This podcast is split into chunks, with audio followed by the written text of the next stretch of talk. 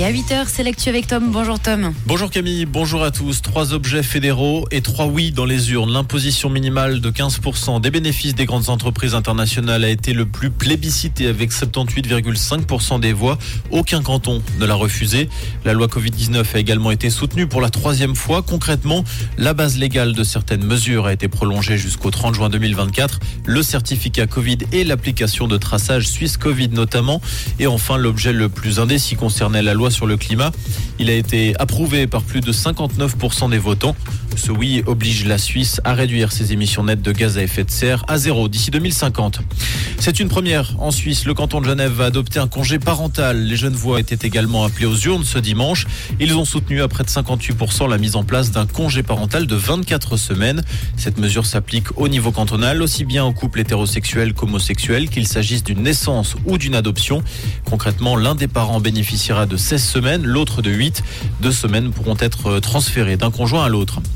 Ce drame ce week-end dans le canton de Fribourg, un parapente biplace s'est écrasé samedi du côté de Charmey. Le pilote âgé de 46 ans est décédé, son fils de 3 ans est blessé mais dans un état stable. La victime est décrite comme chevronnée et titulaire d'une licence professionnelle. Dans son communiqué, la police cantonale évoque une chute d'une dizaine de mètres mais ignore les circonstances du drame. Les deux roues à l'honneur à Neuchâtel ce week-end pour les 30 ans de l'association Pro Vélo. 690 vélos étaient en vente dans une bourse géante. 32 000 francs ont été récoltés grâce à la vente de 200 d'entre eux. 10% de la somme sera reversée à l'association. Selon les organisateurs, les invendus qui n'ont pas été repris par leurs propriétaires seront envoyés en Afrique ou remis à des ateliers locaux.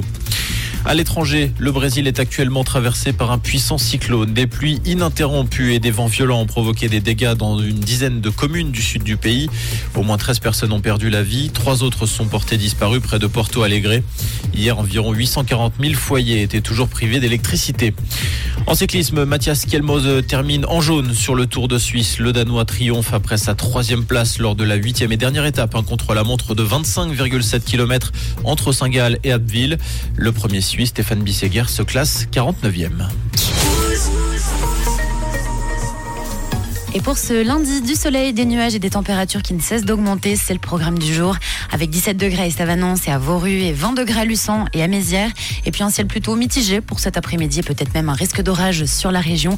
Un bon lundi et belle journée avec Rouge.